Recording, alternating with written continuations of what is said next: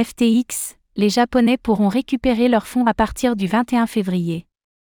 Comme promis en décembre dernier, la filiale japonaise du défunt FTX a annoncé la remise en place des services de retrait de crypto-monnaies à compter du 21 février, signifiant que les utilisateurs pourront récupérer leurs fonds.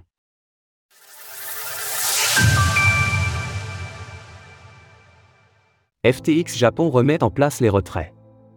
C'est désormais officiel, certains utilisateurs de FTX pourront de nouveau accéder à leurs fonds.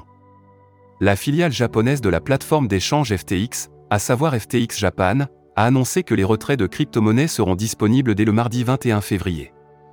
Les retraits seront traités à condition de disposer d'un compte auprès de Liquid, un exchange acquis par FTX en février 2022 dans le cadre de son expansion au Japon. Les clients qui n'en disposent pas doivent en ouvrir un avant de pouvoir transférer leurs actifs. Pour rappel, FTX a connu une faillite éclair en novembre dernier.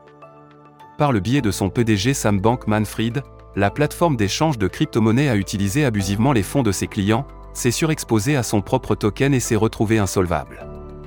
Toutefois, Liquid n'a été racheté que très tardivement par FTX, ce qui implique que sa santé financière n'a pas été réellement impactée par la mauvaise gestion de sa nouvelle maison mère. Elle a cependant été dans l'obligation de suspendre toutes ses activités suite au dépôt de bilan de FTX.